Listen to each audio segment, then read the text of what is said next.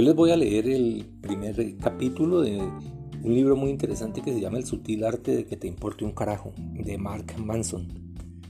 Este libro me parece interesante porque frente a ese tema de la autoayuda y el pensamiento mágico que ha hecho tanta carrera y frente a tantos personajes eh, vendedores de humo que siempre están queriendo decir que hay que buscar la felicidad y que siempre hay que estar feliz, pues eh, frente a eso yo creo que hay una expectativa mucho más realista que es asumir la vida teniendo en cuenta que mm, no siempre eh, la vida es eh, buena, no siempre la vida es color de rosa, la vida también mm, tiene problemas y son justamente el afrontar esos problemas lo que hace que en determinado momento haya sentido para algunas cosas. A veces uno piensa que en ocasiones una persona dice estoy feliz eh, porque pude superar tal inconveniente. Es decir, que la razón por la cual eh, la persona eh, tiene un sentimiento positivo de alegría es porque pudo superar una situación adversa. Eso nos da cuenta entonces de que es perfectamente viable que esas emociones negativas también tengan cabida en nuestra vida. Ese pensamiento mágico, como decía ahora, de que todo tiene que estar em, perfecto, que todo tiene que ser un camino de rosas, ríos de miel, todo happy flower, eso eh, realmente no, no es algo que vaya con, con mi estilo de vida. Por eso este libro de Mark Manson, que se llama El sutil arte de que te importe un carajo, me pareció muy interesante en ese sentido. Así que eh, yo voy a leer el primer capítulo, mm, tal vez aclare algunas cosas, y tal vez eh, en determinado momento aporte mi punto de vista. Pero el capítulo 1 me parece muy interesante porque contiene la historia de Charles Bukowski. Tal vez ustedes hayan oído esa interesante historia de este eh, personaje singular. Sin embargo, si no la conocen, pues entonces en la lectura de este primer capítulo lo vamos a hacer. Eh, lo más importante, como les decía, es poder hacer un aporte en el sentido de que ese pensamiento mágico que ha hecho tanto daño, de que en busca de la felicidad y que siempre tenemos que estar felices. Este libro eh, me pareció muy interesante porque tiene un enfoque desde mi punto de vista eh, muy realista de lo que realmente es un punto de vista equilibrado eh, hacia la vida. Así que quiero compartirlo con ustedes ahora que llueve y espero que que puedan extraer algo, algo positivo de este primer capítulo. Capítulo 1. No lo intentes. Charles Bukowski era un borracho, un don Juan, un jugador empedernido, un patán, un bueno para nada, y en sus peores días, un poeta. Probablemente él sea la última persona en esta tierra a quien buscarías para solicitar consejos de vida que tampoco esperarías encontrar en algún texto de autoayuda. Por eso él es la mejor forma de comenzar este libro. Bukowski quería ser escritor, pero por décadas fue rechazado por casi cada agente literario y cada revista, periódico, diario o casa editorial en donde sometió sus obras. Decían que su trabajo era horrible, crudo, asqueroso, depravado. Conforme las cartas de rechazo se amontonaban, el peso de sus fracasos lo empujó con más profundidad a una depresión auspiciada por el alcohol que lo seguiría la mayor parte de su vida. Bukowski trabajaba como archivador de cartas en una oficina postal, en el sueldo mínimo y de ello la mayor parte la gastaba en bebida. Lo que sobraba lo dilapidaba al apostar en las carreras. Por las noches tomaba solo y algunas veces lograba sacarle un poco de poesía a su destartalada máquina de escribir. A menudo Bukowski despertaba en el suelo, resultado de haberse embriagado durante la noche anterior hasta perder la conciencia. Así pasaron tres décadas a lo largo de las cuales la constante fue una nube de alcohol, drogas, apuestas y prostitutas. Entonces, cuando Bukowski tenía 50 años de edad, después de una vida de fracasos y autodestrucción, el editor de una pequeña casa editorial independiente le tomó un extraño interés. No podía ofrecerle mucho dinero o prometerle grandes ventas, pero desarrolló un raro afecto por ese borracho perdedor y decidió darle una oportunidad. Era la primera oportunidad real que Charles había tenido y se daba cuenta de que probablemente sería la única que tendría. Entonces el poeta le contestó al editor, Tengo dos opciones. Quedarme en la oficina postal y volverme loco o quedarme afuera, jugar a ser escritor y morir de hambre. He decidido morirme de hambre. Después de firmar el contrato, Bukowski escribió su primera novela en tres semanas. Se tituló simplemente Cartero. En la dedicatoria escribió, no está dedicada a nadie. Una nota al pie de la página respecto al título de su primera novela dice, la traducción literal es Oficina de Correos, pero la novela se comercializa en la literatura de habla hispana como Cartero. En la dedicatoria escribió, no está dedicada a nadie. Este autor lograría posicionarse como novelista y poeta. A partir de ese momento publicaría seis novelas y cientos de poemas. Vendería más de dos millones de copias de sus libros. Su popularidad desafiaba las expectativas de todos, pero en especial la suya propia. Historias como las de Charles Bukowski son el pan de todos los días en la narrativa cultural. La vida de este literato encarna el ensueño americano. Un hombre lucha por lo que quiere, nunca se da por vencido y eventualmente alcanza sus sueños. Es prácticamente el guion de una película. Todos conocemos historias como la suya y decimos, ¿lo ves? Él nunca se rindió, nunca dejó de intentarlo, siempre creyó en él mismo, perseveró aún con todo en contra y logró hacerse de un nombre. Resulta extraño entonces que en la tumba de Bukowski su epitafio consigne, no lo intentes. A pesar de las ventas de sus libros y su fama, Charles era un perdedor. Él lo sabía. Su éxito no derivaba de su determinación de ser un ganador, sino del hecho de que él sabía que era un perdedor. Lo aceptó y entonces escribió con honestidad sobre ello. Nunca trató de ser algo más de lo que era. La genialidad en su trabajo no radicaba en haber superado todo contra viento y marea ni de convertirse en un brillante literato. Fue todo lo contrario. Fue su simple habilidad de ser completa y cruelmente honesto consigo mismo, en especial respecto de sus peores facetas, y de compartir su fracaso sin temor o duda. Esta es la historia real del éxito de Charles Bukowski, sentirse cómodo con ser un fracasado. A él le importaba un carajo el éxito. Incluso después de alcanzar la fama se presentaba completamente intoxicado a sus lecturas de poesía y abusaba en términos verbales de su audiencia. Se exhibía en público y trataba de llevar a la cama a cualquier mujer que se dejara. La fama y el éxito no lo hicieron una mejor persona. Tampoco resultó que convertirse en una mejor persona lo hiciera famoso y exitoso.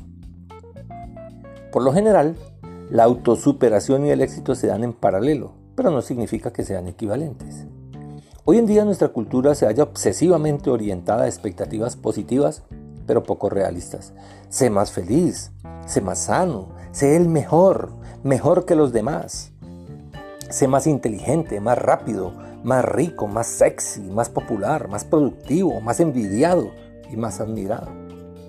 Sé perfecto, maravilloso y de feca lingotes de oro cada mañana antes del desayuno mientras te despides de tu cónyuge modelo y de tus 2.5 hijos. Después toma tu helicóptero particular que te traslada a tu estupendo y satisfactorio trabajo, donde pasas tus días realizando actividades increíblemente significativas que quizás algún día salven el planeta. Pero cuando te detienes y de verdad lo consideras los consejos de vida convencionales, toda esa cantaleta positiva y de autoayuda feliz que escuchamos todo el tiempo, en realidad se centran en lo que careces. Apuntan exactamente a lo que percibes como tus deficiencias personales, tus fracasos y después los acentúa. Aprende las mejores maneras de hacer dinero porque sientes que aún no tienes suficiente dinero. Te paras frente al espejo y repites afirmaciones como soy bonita o soy guapo porque no te sientes lo suficientemente hermosa o bien parecida. Buscas consejos de cómo mejorar las relaciones de pareja porque no te sientes suficientemente digno de ser amado. Haces ridículos ejercicios y te visualizas aún más exitoso porque sientes que aún no eres suficientemente exitoso. De manera irónica, esta fijación con lo positivo, lo que es mejor, lo que es superior, solo sirve para recordarnos una y otra vez lo que no somos, lo que nos falta, lo que debimos ser pero fracasamos en convertirnos. Al fin y al cabo, una persona de verdad feliz no siente la necesidad de pararse frente a un espejo y recitar hasta el cansancio que es feliz, simplemente lo es. Hay un dicho en Texas que reza, el perro más pequeño es el que ladra más fuerte. Un hombre seguro de sí mismo no necesita probar que confía en él mismo. Una mujer rica no siente la necesidad de convencer a nadie de que tiene dinero. O lo eres o no lo eres. Y si sueñas con algo todo el tiempo, entonces refuerzas esa misma realidad inconsciente todo el tiempo. No eres o no estás donde quisieras estar. Todos, hasta los comerciales en la televisión quieren hacerte creer que la clave para una buena vida es un trabajo mejor, un coche más vistoso, una novia más guapa, un gran patio con piscina para los niños. El mundo está de manera constante metiéndote en la cabeza que el camino para una vida mejor es más, más y más. Compra más, posee más, haz más, ten más sexo, sé más. Estás permanentemente bombardeado todo el tiempo con mensajes de que todo debe importarte.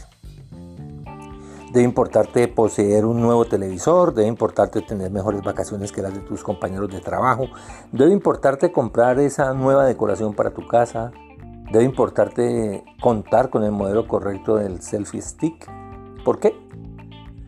Mi opinión es que mientras más cosas te importen, los negocios ganan más. Si bien es cierto que no hay nada malo en hacer negocios, el problema es que si todo te importa mucho, es malo para tu salud mental. Lo anterior origina que te vuelvas demasiado apegado a lo superficial y a lo falso, que dediques toda tu vida a perseguir un espejismo de felicidad y satisfacción. La clave para una buena vida no es que te importen muchas cosas, es que te importen menos, para que en realidad te importe lo que es verdadero, inmediato y trascendente. El maldito círculo vicioso del sobreanálisis.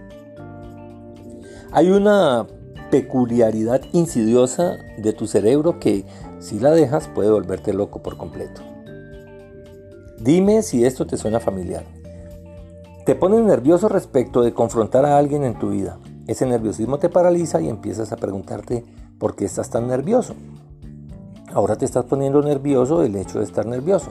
Ay no, doblemente nervioso. Ahora estás nervioso sobre tu nerviosismo, lo que te causa más ansiedad. Rápido, rápido, ¿dónde está el tequila? O digamos que tienes un problema con el manejo de tu ira. Te molestan las cosas más estúpidas, las más insignificantes y no tienes ni idea de por qué. Y el hecho de enojarte con tanta facilidad propicia que te enojes aún más. Entonces en tu ridículo enojo te das cuenta de que estar molesto todo el tiempo te vuelve una persona superficial y desagradable. Y lo odias, lo odias tanto que te enojas contigo mismo. Ahora mírate, estás enojado contigo porque te molesta estar enojado. Maldita pared, ten un puño.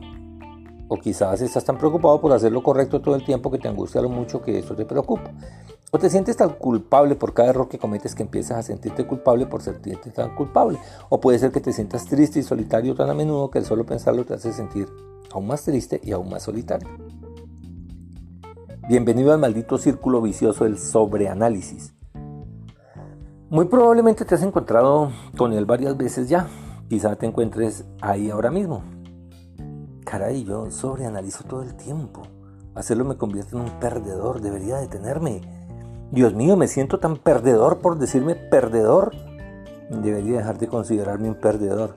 Diablo, lo estoy haciendo de nuevo, ¿lo ven? Soy un perdedor. ¡Ah! Calma, hermano. Aunque no lo creas, esto forma parte de la belleza del ser humano. Para comenzar, muy pocos animales en la Tierra son capaces de tener pensamientos, pero los humanos nos damos el lujo de tener pensamientos acerca de nuestros propios pensamientos. Por eso puedo pensar en ver videos de Miley Cyrus en YouTube y de inmediato pensar en lo pervertido que soy porque ver videos de Miley Cyrus en YouTube. Ay, el milagro de la conciencia. Justo aquí reside el problema. La sociedad de hoy, a través de las maravillas de la cultura del consumismo y del, oye, mira, mi vida es más divertida que la tuya, ha cultivado en las redes sociales una generación entera de gente que cree que sentir esas experiencias negativas como el miedo, la culpa y la ansiedad no está bien o que es malo, digo yo. Mi punto es que si le das una vuelta a tu Facebook, al parecer todo el mundo se la pasa en grande. Mira, ocho personas se casaron esta semana. Un niño en la televisión recibió un Ferrari por su cumpleaños, mientras otro chico ya amasó 2 mil millones de dólares al inventar una aplicación que te repone automáticamente el rollo de papel de baño cuando este se termina. En tanto tú permaneces en casa, limpiándole los dientes a tu gato y no puedes evitar pensar que tu vida va más en picada de lo que creías. Este maldito círculo vicioso del sobreanálisis se ha convertido casi en una epidemia. A muchos nos pone más estresados, más neuróticos y propicia que nos despreciemos más. En la época de mi abuelo, si se sentía mal consigo mismo, pensaba, caray, hoy me siento como excremento de vaca. Pero bueno, supongo que así es la vida. Bueno, a seguir paleando la paja. Y ahora, si te sientes mal contigo mismo, unos 5 minutos, eres bombardeado con 350 imágenes de personas totalmente felices que viven unas vidas increíblemente fantásticas y es imposible no creer que hay algo mal contigo. Bueno, este comentario es mío. Ese es el efecto de las redes sociales. Antes si estábamos solos y nos sentíamos mal, pues simplemente lo asumíamos, porque eh, sentirse mal es eh, una emoción y es válida. El inconveniente está, como dije al principio, que la sociedad de consumo quiere hacernos creer que siempre hay que estar feliz y sobre todo por la falsedad de las redes sociales donde todo el mundo es, comillas, feliz. Sigamos con la lectura. Esta última parte es la que nos mete en problemas. Nos sentimos mal por sentirnos mal. Nos sentimos culpables por sentirnos culpables. Nos enoja estar enojados. Nos pone nerviosos estar nerviosos. ¿En qué estoy equivocando? Por esa razón es importante que las cosas te importen un carajo. Y eso es lo que salvará al mundo. Y lo salvará cuando aceptemos que el mundo está totalmente jodido. Y está bien que esté jodido porque siempre ha estado así y siempre será así. Si no te importa un carajo sentirte mal, el maldito círculo vicioso del sobreanálisis entra en, cortocircuito. Te dices a ti mismo, me siento de la fregada. Así dicen los mexicanos. Aquí en Colombia decimos, eh, me siento mal o pues ya en México cuando dicen de la fregada ya implica pues como una palabra fuerte. Entonces yo prefiero no decir la palabra fuerte aquí en Colombia, pero puedo decir eh, me siento mal, pero me importa un carajo. Y entonces llega la madrina de los carajos con su polvo mágico y deja de odiarte por sentirte mal. George Orwell dijo que ver lo que tienes frente a tu nariz requiere un esfuerzo constante. Bien, pues la solución a nuestro estrés y nuestra ansiedad se halla justo enfrente de nuestras narices, pero estamos demasiado ocupados viendo pornografía y publicidad sobre máquinas para hacer abdominales que no funcionan y preguntándonos por qué no tenemos una rubia preciosa en la cama esperando acariciar nuestro magnífico y bien marcado torso como para darnos cuenta. Nos reímos en las redes sociales de los numeral problemas del primer mundo, pero en realidad sí que nos hemos convertido en víctimas de nuestro propio éxito. Los problemas de salud derivados del estrés, los desórdenes de ansiedad y los casos de depresión se han disparado en los últimos 30 años. A pesar de que ahora toda la gente posee televisores planos y recibe los productos del supermercado en la puerta de su casa. Nuestra crisis ya no es material, es existencial, es espiritual. Tenemos tantas porquerías materiales y tantas oportunidades que ya no distinguimos qué debe importarnos ni qué debe valernos un carajo. Gracias a que existe un número infinito de cosas que podemos ver o conocer, también hay un número infinito de maneras para descubrir que no estamos a la altura, que no somos lo suficientemente buenos, que las cosas no son tan estupendas como podrían ser. Y esto nos destroza por dentro. Porque esto es lo que está mal con toda esa basura de, entre comillas, cómo ser feliz que han compartido en el Facebook 8 millones de veces en los últimos años. Eso es lo que nadie nota de todo ello. Atentos a esto, el deseo de una experiencia más positiva es en sí misma una experiencia negativa. Y paradójicamente la aceptación de la experiencia negativa es en sí misma una experiencia positiva. Bueno, lo anterior resulta en un total cortocircuito para nuestro cerebro, así que te daré un minuto para deshacer el nudo de pretzel en el que se encuentra tu mente y quizás sirva que lo vuelvas a leer. El deseo de una experiencia más positiva es en sí misma una experiencia negativa. Y paradójicamente la aceptación de la experiencia negativa es en sí misma una experiencia positiva. Es a lo que el filósofo Alan Watts se refería como la ley de la retrocesión, que presenta la idea de que mientras más persigas el sentirte bien todo el tiempo, más insatisfecho estarás, pues perseguir algo solo refuerza el hecho de que careces de ese algo. Mientras más desesperado estés por hacerte rico, más pobre y más indigno te sentirás, independientemente de cuánto dinero poseas en realidad. Mientras más te desesperes por ser sensual y deseado por las mujeres, más feo te encontrarás, más feo te verás, independientemente de tu apariencia física actual. Mientras más te desesperes por ser feliz y amado, más solitario y más asustado te vas a encontrar sin importar quiénes te rodeen. Mientras más busques la iluminación espiritual, más egocéntrico y superficial te convertirás en tu intento por llegar a ese estado. Es como la vez que aluciné con LSD. Bueno, las personas que no sepan, el LSD es una droga sintética eh, que se desarrolló eh, en Estados Unidos y que tiene más o menos eh, unos efectos psicodélicos parecidos a, la etapa psicodélica de la ayahuasca o del yagé, que es una eh, es un bejuco de, la selva. Espero pues que con esto les haya dado algún tipo de ilustración eh, respecto a lo que es el LSD.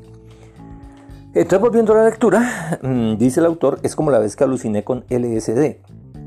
Dice, sentía que mientras más caminaba hacia una casa, más lejana se tornaba. Y sí, acabo de usar mis alucinaciones de drogadicto para demostrar un punto filosófico sobre la felicidad y me importa un carajo.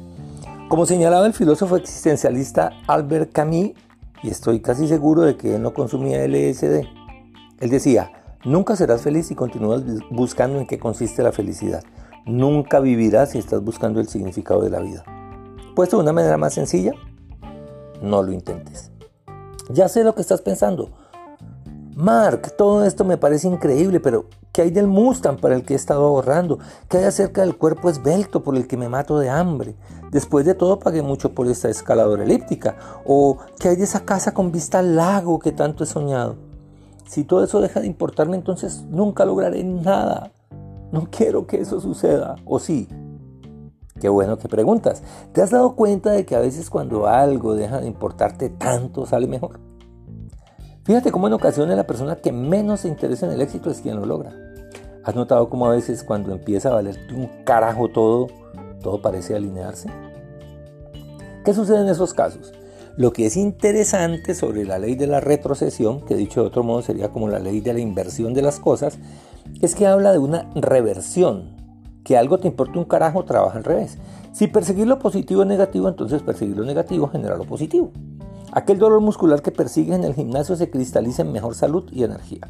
Los fracasos en los negocios son los que al final nos dejan un mejor entendimiento de lo que es necesario para tener éxito en los negocios. Enfrentar tus inseguridades paradójicamente te hace más carismático y más confiado frente a los demás. El dolor que causa una confrontación honesta es lo que origina la mayor confianza y respeto en tus relaciones. Sufrir miedos y ansiedades es lo que te permite construir coraje y perseverancia. En serio, podría seguir, pero sé que comprendes mi punto. Todo lo que vale en esta vida es ganado a través de superar la experiencia negativa que está asociada a eso. Cualquier intento de escapar a lo negativo, de evitarlo, aplastarlo silenciarlo solo resulta contraproducente. Evitar el sufrimiento es una forma de sufrimiento. Evitar los problemas es un problema. La negación del fracaso es un fracaso. Esconder lo que causa pena o vergüenza es en sí mismo una vergüenza. El dolor es un hilo que forma parte de la tela de la vida e intentar separarlo no solo es imposible, sino destructivo. Intentar arrancarlo también deshace todo lo demás. Pretender evitar el dolor es darle demasiada importancia. En contraste, si logras que el dolor te importe un carajo, nada podrá detenerte. En mi vida ha habido muchas cosas que me han importado mucho. También me han valido un carajo muchas otras. Y como el camino que no se recorre, fueron las veces que me valió un carajo las que hicieron toda la diferencia. Seguro has conocido a alguien en tu vida a quien en algún momento dado todo le valió un carajo y logró cosas increíbles. Quizás alguna vez hubo un tiempo en que tu vida en que tampoco te importaba algo y conseguiste algo extraordinario. Para mí, renunciar a mi trabajo en finanzas a solo seis semanas de haber iniciado para emprender un negocio de internet está en lo más alto del salón de la fama de las cosas que me valieron un carajo. Lo mismo sucedió cuando decidí vender todas mis posesiones y mudarme a Sudamérica. ni un carajo, simplemente me decidí y lo hice. Estos momentos de decisión tan importantes son los que más definen nuestras vidas un cambio radical de carrera, la decisión espontánea de salirte de la universidad y unirte a un grupo de rock, la decisión de dejar al patán del novio al que encontraste modelando tus tangas varias veces. Que las cosas te importen un carajo es encarar frente a frente tus más difíciles y atemorizantes retos y aún así actuar. Ahora bien, que te importe un carajo puede parecer fácil desde afuera, pero en el interior es un paquete nuevo de galletas. Ni siquiera sé lo que eso significa, pero me vale un carajo un paquete de galletas. Sin embargo, pues suena bien, así que dejémoslo así. Muchos de nosotros sufrimos durante nuestras vidas al darle demasiada importancia a situaciones que no lo merecen. Le damos demasiada importancia al tipo grosero de la gasolinera que nos da el cambio con puras monedas.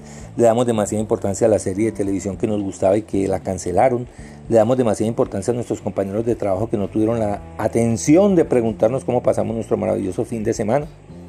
Mientras tanto, nuestras tarjetas de crédito están rebasadas, nuestros perros nos odian y nuestro hijo consentido se mete cocaína encerrado en el baño. Sin embargo, nos siguen molestando las monedas que nos dieron y la serie es horrible que acaban de estrenar. Mira, esto funciona así. Morirás algún día. Ya sé que es obvio, pero quería recordártelo en caso de que lo hubieras olvidado. Tú y todos los que conocen pronto estarán muertos. Y en el pequeño lapso entre ahora y ese momento hay un número ilimitado de cosas que deben importarte. Un número bastante limitado. Y si vas por la vida dándole importancia a todo y a todos, sin hacerlo conscientemente o por elección, bueno, acabarás jodido.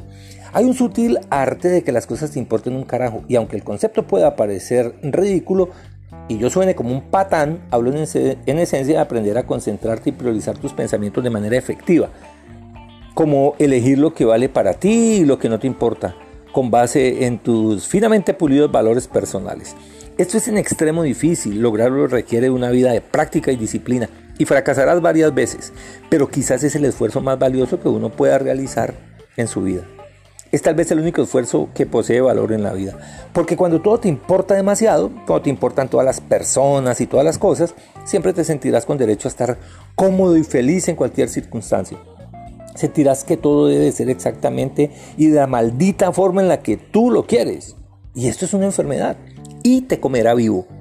Verás cada adversidad como una injusticia, cada reto como un fracaso, cada inconveniente como una ofensa personal, cada diferencia de opinión como una traición. Quedarás confinado a tu pequeño y ridículo infierno. Arderás entre las llamas de tu derecho a ser feliz y tu fanfarronería. Darás vueltas como hámster en tu maldito círculo vicioso del sobreanálisis, siempre en movimiento, pero sin llegar a ningún lado. Subtítulo: El sutil arte de que te valga un carajo. Cuando las personas en su mayoría aspiran a conseguir que las cosas les importen un carajo, asumen que deben adoptar una especie de serena indiferencia hacia todo, una calma que les ayudará a capotear las tormentas. Anhelan ser alguien que no se agita por nada y no cede ante nadie. Existe un nombre para esa clase de gente que no encuentran emoción ni significado en nada, sociópata. ¿Por qué querría emular a un sociópata? No tengo la más remota idea. Entonces, ¿qué significa que te importe un carajo? Revisemos tres sutilezas que ayudarán a clarificar el tema. Sutileza número uno, que algo te importe un carajo no significa ser indiferente, significa estar cómodo por ser diferente. Seamos claros, no hay absolutamente nada admirable ni denota confianza en ti mismo el ser indiferente. La gente indiferente es débil y está asustada. Son los típicos que trolean en internet y se la viven echados en un sofá. De hecho, la gente indiferente a menudo intenta ser así porque en realidad todo les importa demasiado. Les importa demasiado lo que los demás piensen de su pelo, así que mejor nunca se lo lavan o se lo cepillan. Les importa tanto lo que piensen de sus ideas que mejor se esconden detrás del sarcasmo, de comentarios maliciosos y de una falsa superioridad moral. Tienen temor de dejar que los demás se acerquen a ellos, así que se imaginan como seres especiales, copos de nieve únicos, con problemas que nadie jamás podría comprender. A las personas indiferentes les da miedo el mundo y las repercusiones de sus propias decisiones. Por eso no toman ninguna decisión importante. Se esconden en un pozo gris y carente de emociones, sienten autocompasión y solo se concentran en ellos mismos perpetuamente. Se distraen de esta desafortunadamente cosa llamada vida que demanda su tiempo y su energía. Aquí tenemos una verdad escurridiza sobre la vida. No existe eso de que todo te importe un carajo. Algo debe importarte. Es parte de nuestra naturaleza el que algo nos mueva y por tanto debe importarnos. La pregunta es, ¿qué debe importarme? ¿Qué decidimos que nos importe? ¿Y cómo puede valernos un carajo lo que últimamente no importa? Hace poco mi madre fue víctima de un fraude por un amigo cercano suyo. Si yo hubiera sido indiferente, me habría alzado de hombros mientras daba un sorbo a mi frappuccino y seguía descargando la última temporada de Game of Thrones y decir, lo siento, ma. Pero por el contrario estaba indignado, muy indignado. Le dije, no, mamá, a la fregada. Busquemos un abogado que acabe con este desgraciado. ¿Por qué? Porque esto sí me importa. Le arruinaré la vida a ese tipo si es necesario. Lo anterior ilustra la sutileza de que algo te importe un carajo. Cuando decimos, oh, fantástico, a Mark Manson no le importa un carajo, no significa que no le importe nada. Por el contrario, queremos decir que no le importa todo. Si bien a Mark Manson le importa la adversidad cuando se trata de luchar por sus metas, es cierto que no le importa que ciertas personas se molesten cuando él hace algo que le parece correcto, importante o noble.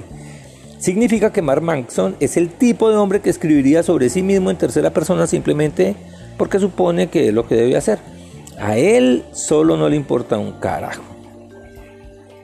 Esto es lo que resulta admirable. No, no me refiero a mí, tonto. Hablo de superar la adversidad, del valor de ser diferente. Un marginado, un paria y todo por defender los propios valores. La disposición de encontrarse frente a frente con el fracaso y mostrarle el dedo medio. Hablo de las personas a las que no les importa un carajo la adversidad. O el fracaso, o hacer el ridículo, o ensuciar la cama a veces.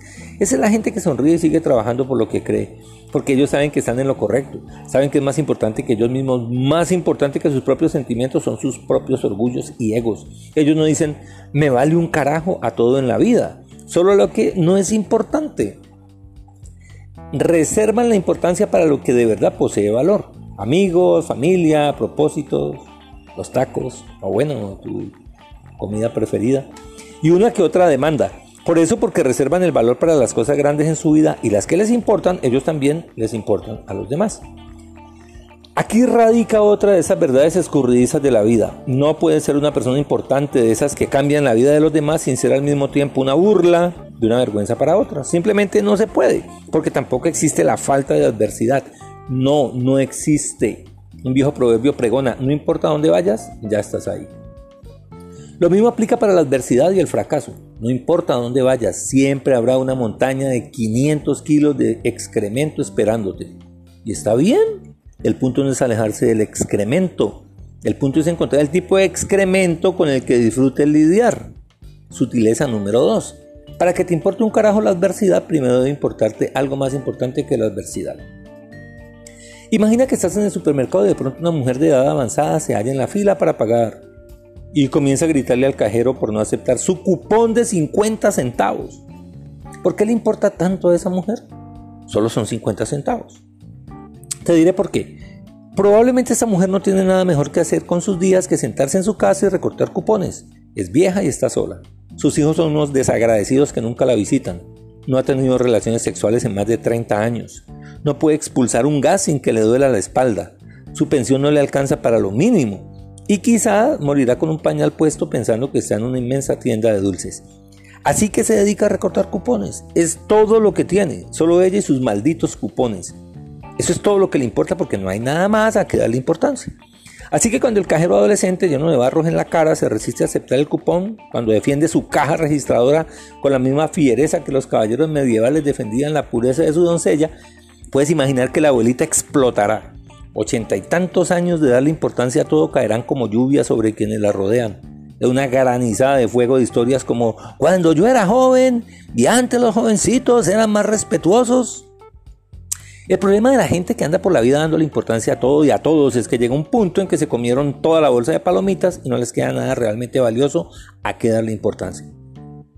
Si te encuentras constantemente dándole importancia a todas las trivialidades que te molestan, la nueva foto de tu ex en Facebook, que tan rápido se agotan las pilas del control remoto de tu televisor, que te perdiste por una maldita vez más el 2x1 del gel limpiador de manos. Existe la gran probabilidad de que en tu vida no esté sucediendo nada que merezca darle importancia. Ese es tu verdadero problema, no el gel de manos ni el control remoto. Alguna ocasión escuché a un artista decir que cuando una persona no tiene problemas, en automático la mente encuentra una forma de inventar alguno. Me parece que mucha gente, en especial la mimada, de clase media y educada, considera que los problemas de la vida son simples efectos colaterales de no tener algo más importante de qué preocuparse. Entonces sucede que hallar algo importante y significativo en tu vida es quizás el uso más productivo de tu tiempo y tu energía. Porque si no hallas ese algo que te sea significativo y valioso, siempre terminarás dándole importancia a las causas frívolas y sin sentido. Sutileza número 3. Te des cuenta o no, siempre estás eligiendo qué es importante para ti. La gente no nace con la habilidad de que las cosas le importen un carajo. De hecho, nacemos dándole importancia a demasiadas cosas.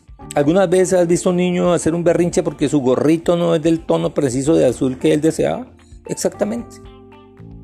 Cuando somos jóvenes, todo es nuevo y emocionante y todo parece importar mucho. Nos importan todo y todos. Lo que la gente dice de nosotros, si ese chico o esa chica nos llamará, si nuestros calcetines combinan o de qué color es nuestro globo de cumpleaños. Conforme nos hacemos mayores con el beneficio de la experiencia y habiendo visto tanto tiempo pasar, empezamos a darnos cuenta de que la mayoría de estas cosas tienen un impacto mínimo y pasajero en nuestras vidas. Aquellos cuya opinión nos importaba tanto ya no están presentes en nuestra vida. Y los rechazos que resultaron dolorosos en su momento en realidad fueron lo mejor que nos sucedió. Comprendemos la poca atención que la gente le da a los detalles superficiales sobre nosotros e incluso nosotros mismos decidimos no obsesionarnos demasiado con ellos. En esencia, nos volvemos más selectivos sobre las cosas que nos importan. Esto es algo llamado madurez. Es interesante. ¿Deberías probarlo alguna vez? La madurez es lo que ocurre cuando uno aprende a darle valor a lo que en realidad importa. Como le dijo Bunk Moreland a su compañero el detective McNulty en la serie Los Vigilantes. Eso es lo que ganas por darle importancia a algo cuando era tu turno de que te valiera un carajo.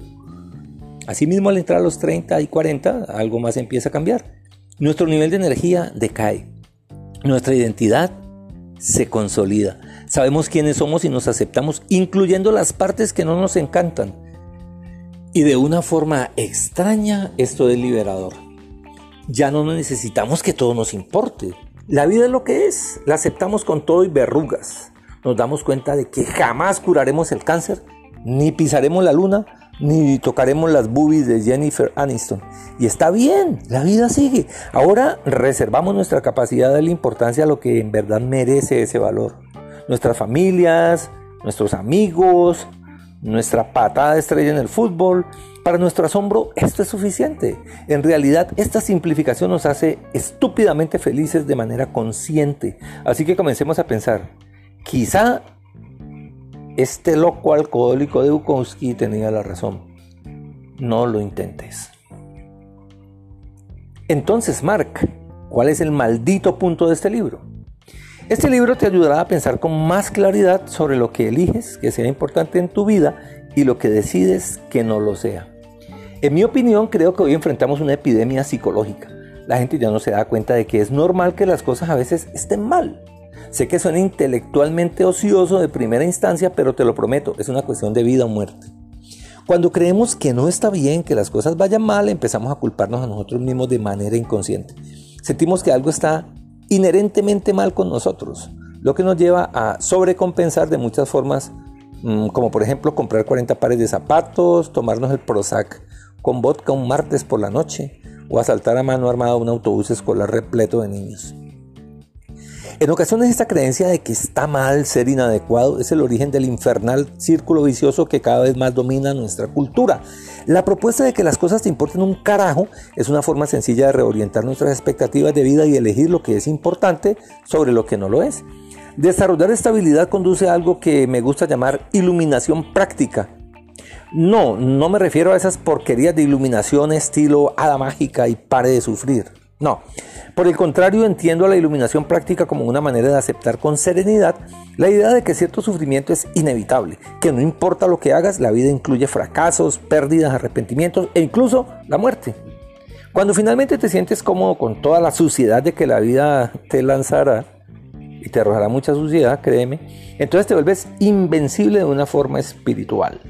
Después de todo, la única manera de superar el dolor es aprendiendo a soportarlo primero.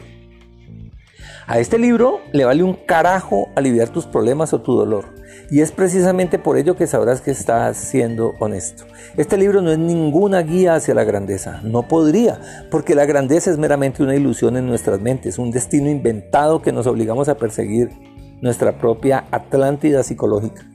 En lugar de eso, este libro convertirá tu dolor en una herramienta, tu trauma en poder y tus problemas en problemas un poco mejores. Eso es progreso verdadero.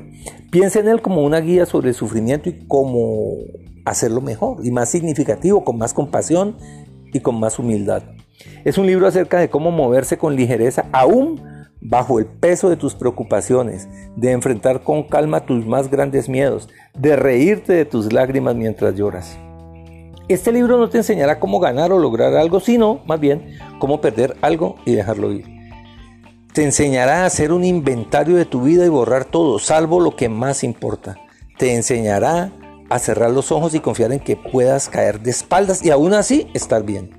Te enseñará que muchas cosas te importen un carajo. Te enseñará a no intentarlo. Espero que este primer capítulo haya despertado el interés de ustedes para que puedan seguir con este libro que me parece realmente fascinante. Y espero que les haya gustado este intento que hice por leerles a pesar de que llueve, llueve y seguramente se debe escuchar mucho el sonido de la lluvia y seguramente la grabación no debe haber quedado con una calidad de estudio radiofónico, pero hice mi mejor intento y además de todo, después de yo haber hecho lo mejor que pude, lo demás me importa un carajo. Bye.